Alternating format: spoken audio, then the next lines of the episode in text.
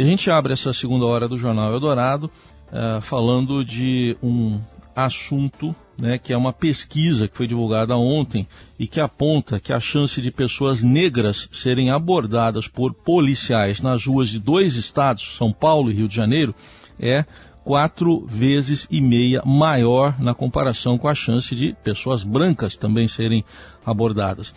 E além disso, outro, outro ponto desse estudo mostra que a proporção de pessoas negras que sofrem abordagens de agentes de segurança dentro das suas casas é três vezes superior à de pessoas brancas. Lembrando que a Constituição brasileira estabelece que nenhuma, nenhum morador pode ser abordado no seu domicílio, a não ser no caso de flagrante delito ou com ordem judicial. E esses dados fazem parte de um levantamento que tem um nome muito sugestivo, com uma pergunta: por que eu? Esse é, é o nome do estudo, e o trabalho foi realizado pelo Instituto de Defesa do Direito de Defesa, o IDDD. E é justamente com a diretora do IDDD, a Priscila Pamela dos Santos, que a gente conversa aqui no Jornal Eldorado. Priscila, um bom dia e obrigado pela presença aqui no Eldorado. Bom dia, sou eu que agradeço aqui pela participação, pela pauta tão importante. Bom, eu, eu imagino que não tenha sido surpresa para vocês, é, mas eu queria uma avaliação sua sobre esses resultados, especificamente os da abordagem na rua e também da abordagem em casa envolvendo pessoas negras.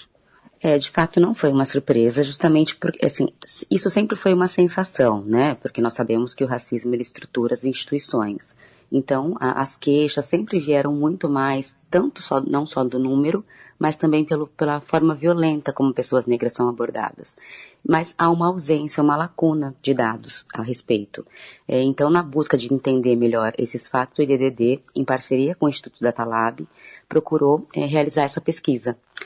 É, e então, é, enfim, foi feita uma pesquisa entre São Paulo e Rio de Janeiro, né, uma, basicamente entre 1.018 pessoas, é, em que as respostas apontaram, e aí sim, né, a produção de um dado em que conclui, de fato, é, que mostra que a cada 10 pessoas, as abordadas, 8 delas são pessoas negras. É, e é isso, dentro da própria casa, três é, a probabilidade de que sejam pessoas negras as abordadas é três vezes maior. E por que isso ocorre? Porque também essas abordagens são feitas em territórios específicos ocupados majoritariamente por pessoas negras, né? Então, que há maiores violações, como por exemplo ali nas comunidades, é, nós tivemos ontem aquela operação desastrosa no Rio, na verdade desastrosa não, criminosa no Rio, é, e, e, e, e, há muitos relatos de moradores aqui que, que, comprovam isso, que sem mandado a polícia invade as suas próprias casas e realiza ali todo tipo de devassidão. E eu chamo a atenção que vocês também fizeram uma abordagem em relação às pessoas que é, são abordadas nos seus veículos. Tem uma diferença também entre brancos e negros. É, a diferença ela se constata em, em todos os níveis, né? Tanto na, desde o número de pessoas que são abordadas, o número de pessoas que são abordadas em veículos, o número de pessoas que são abordadas na própria casa e a violência, o nível de violência empregado. É, em todos eles, a população negra ela é a mais sujeita a violações de direitos humanos e a violações nessas abordagens, a quantidade e as violações. É, eu vejo aqui que a pesquisa mostrou que entre as pessoas uh, uh, brancas, né, a maioria das brancas abordadas nos, car nos carros, uh, os brancos representam 53% e os negros 29,2%. Quer dizer, também tem essa essa diferenciação. Agora, eu queria que você falasse um pouco das manifestações que as pessoas tiveram nessas entrevistas, né? Que elas relatam, por exemplo, casos de violência na abordagem. É, é, é uma pesquisa, né? Uma, uma, um tanto mais objetiva. Então, não há, é, assim, não há muitos, é, são perguntas mais objetivas. Então, é, sofreu violência, a violência foi verbal, a violência foi física, é nesse tipo de, porque se cada um for contar relatos, né, para a gente colocar dentro de uma pesquisa, fica muito subjetiva. Então, é uma pesquisa muito séria para a produção de dados. É uma pesquisa, ela é feita de uma forma muito importante porque ela objetiva, ela, ela, ela foca nas pessoas que são as principais sujeitas. Né? Então, a gente chama de geração cidadã de dados, justamente porque ela abarca pessoas que estão ali, que são geralmente os alvos daquele, daquele né, o grupo populacional que é alvo. É, então ela, ela, ela, ela se destinou, foi, foi colhida dessa forma, mas é isso, é uma pesquisa muito objetiva de produção de dados, né? Então não dá para poder pegar. Óbvio, tem é, relatos, mas eles não entram como base de pesquisa porque são perguntas mais objetivas.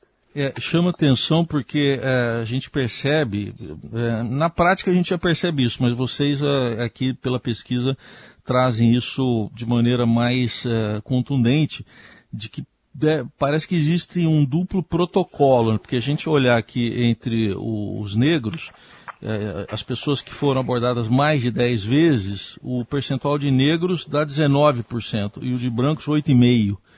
Então, aí está uma clara diferença né, de abordagem.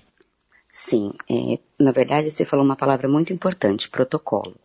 Qual é a, a, a, a grande importância dessa pesquisa? Né? É, é, justamente a luta por um protocolo objetivo, porque não há o estabelecimento de um protocolo objetivo. Então isso parte muito da subjetividade da autoridade que está ali na rua para realizar.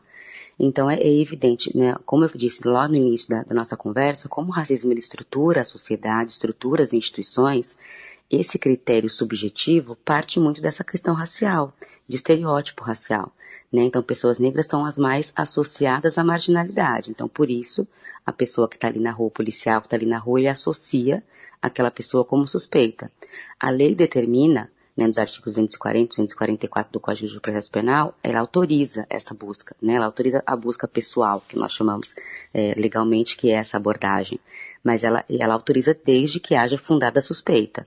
Mas as secretarias de seguranças públicas, né, elas não, e se elas criam, elas não divulgam qual é o protocolo para que se indique objetivamente o que seria fundada a suspeita. Então não há essa determinação, não há essa, o estabelecimento de critérios objetivos, não há um protocolo para que isso esteja realizado. Então é isso, a estrutura leva é, os agentes da polícia a realizarem isso de forma majoritariamente e, e mais violentamente em relação às pessoas negras, justamente porque eles veem no negro, nessa construção social que o racismo traz, o negro como inimigo e o negro como marginal. E Priscila, agora diante dessas constatações todas aí que vocês tiveram nessa pesquisa, é, qual, tem um segundo passo? Vocês pretendem de alguma forma levar isso para as autoridades? O que, que vocês pretendem fazer especificamente? Ah, sim, né? É importante mesmo porque havia essa lacuna, né, em produção de dados, então nós precisávamos muito entender de fato se era só uma sensação ou se aquilo se revelava em números, né? A sensação ela, ela conseguiria ser comprovada e ela foi. Então a ideia agora é incidência em todos os níveis, né? Assim, desde a Secretaria de Seguranças Públicas justamente para isso, para essa criação desse protocolo, pensar em quais seriam é, esses critérios objetivos para conseguir contribuir de alguma forma e aí contribuir entre todos os entes que trabalham, que atuam aí não só na área de segurança pública, mas é, enfim que resvala ali no sistema de justiça criminal especialmente também, assim como foi feita a pesquisa, a, com, contando com as pessoas que são alvos dessas operações, que são alvos dessas abordagens. Então é isso, para poder construir protocolos, para poder é, implementação de, de capacitação para os agentes, para que se entenda o que é estereótipo, o que está levando essa abordagem a ser mais direcionada a pessoas negras, capacitação do Ministério Público no controle das polícias, da, do Judiciário, para poder mostrar também que essa validação dessas abordagens em relação às pessoas negras elas precisam ser ali, não podem ser mais chanceladas quando ilegais, é, enfim, projetos de lei. Então a ideia é uma incidência ampla aí em todos os níveis para que a gente consiga diminuir, né, esse, essa, essa forma tão arbitrária que as abordagens uhum. se revelou demonstrar. É, em São Paulo, em 2020, o Fórum de Segurança divulgou que nós tivemos em cerca de 12 mil abordagens, 12 milhões de abordagens. É, desses, desse, desse total, 1% só é, se converte em prisão em flagrante. Então é, uma, é um procedimento policial que ele viola muito direitos humanos, que ele não segue um protocolo legal e que, na, na prática, a, a, o resultado dele acaba sendo muito ineficaz. Então isso, nós precisamos encontrar mecanismos para melhor dessa abordagem, dessa busca pessoal. Nós ouvimos a Priscila Pamela dos Santos, diretora do Instituto de Defesa do Direito de Defesa, o IDDD, responsável por essa pesquisa é, que mostrou o, um índice muito maior de abordagem policial a pessoas negras do que a pessoas brancas. Os detalhes dessa pesquisa convido o nosso ouvinte também a ler no portal do Estadão, o estadão.com.br. Priscila, obrigado e até uma próxima oportunidade. Obrigada, senhor que agradeço. Boa sexta-feira.